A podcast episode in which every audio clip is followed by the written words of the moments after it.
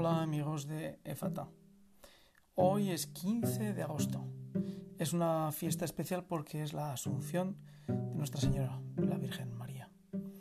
Eh, traemos dos de los que probablemente hemos seguido todos estos años intentando que nos dieran luz y conocimiento de la palabra de Dios para nuestra vida, para nuestra fe. Traemos al Padre Antonio Lapica y a Fray Nelson Medina para que sean referencia de nuestro caminar, los dos con estilos y poniendo el acento de forma diferente. Antonio Lapica nos ayuda a caminar desde nuestra realidad de vida y Fray Nelson Medina, a la luz de la escritura, nos intenta aportar criterio para que podamos poco a poco construir nuestro entramado de fe.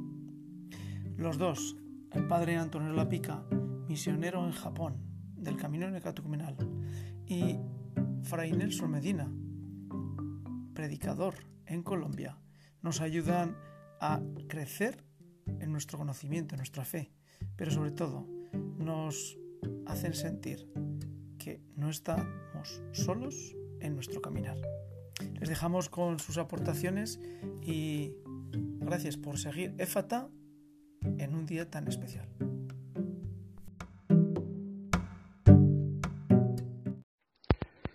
Hermanos queridos, hoy eh, celebramos la solemnidad, la asunción de la Virgen María al cielo.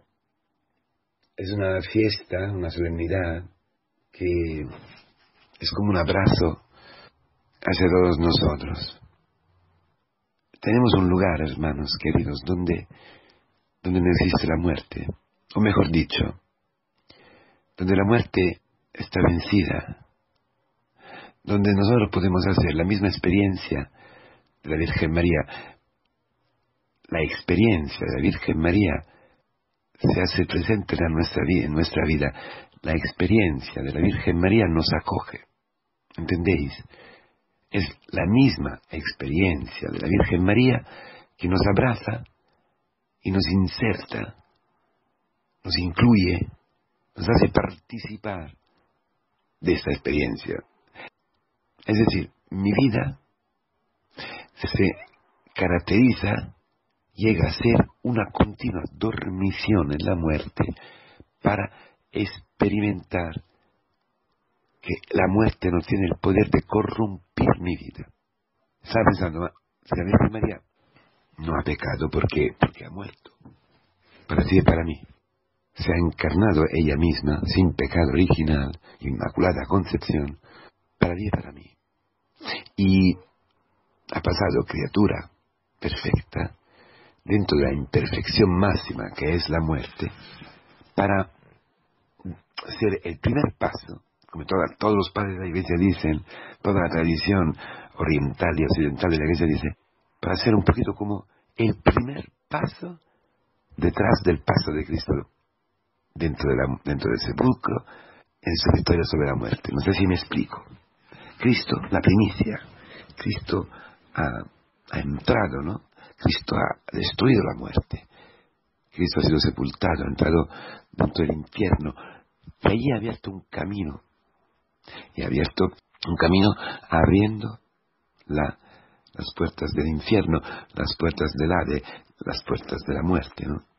Y este camino ha sido percorso, para decir así, de forma eminente, especial, y luminosa por la Virgen María.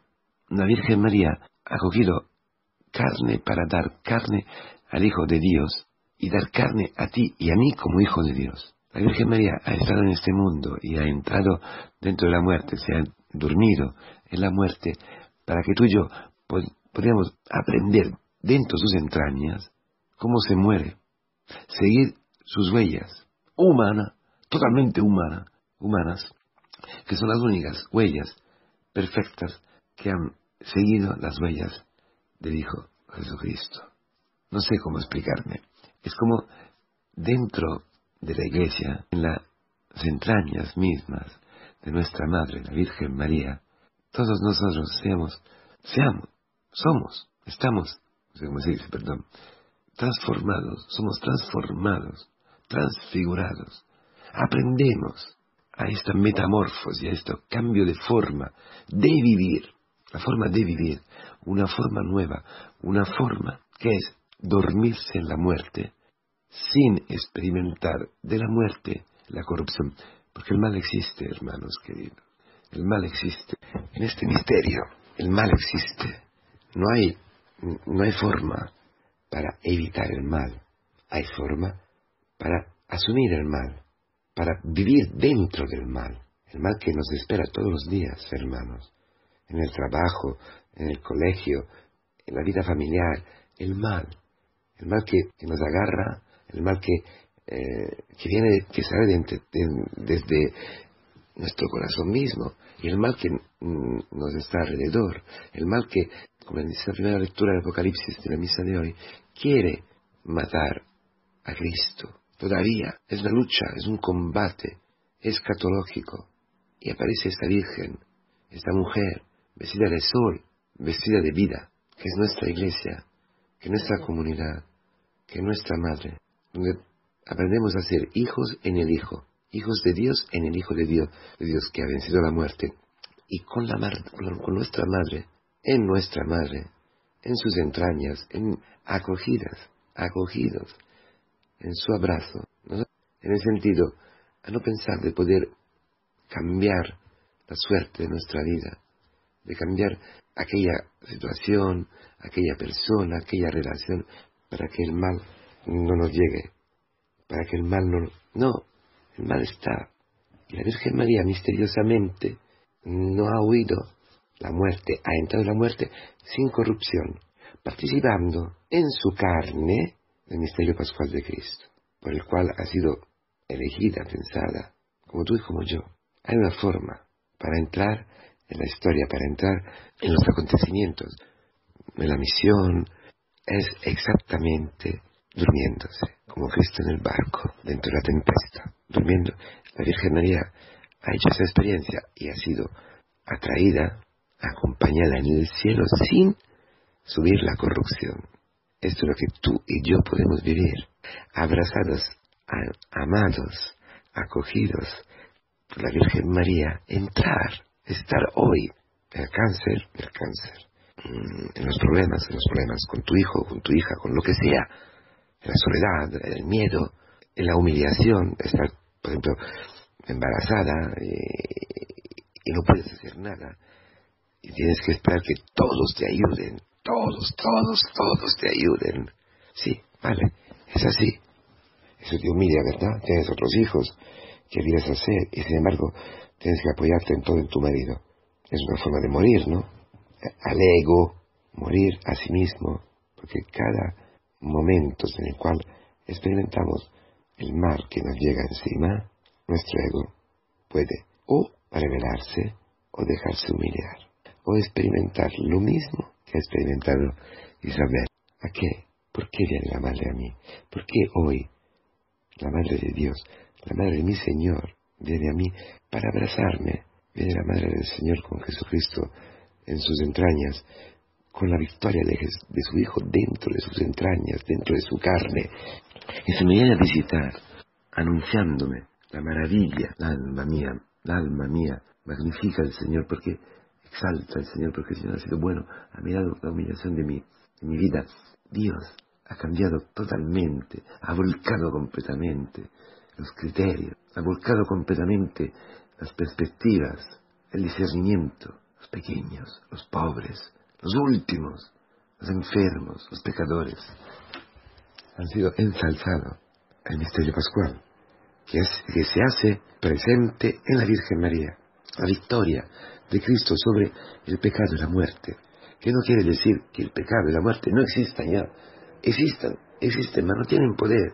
Luego ya cuando terminará este mundo, pecado y muerte terminarán. Pero hoy tenemos que hacer cuenta con eso, tenemos que verlos, tenemos que, nos lo experimentamos.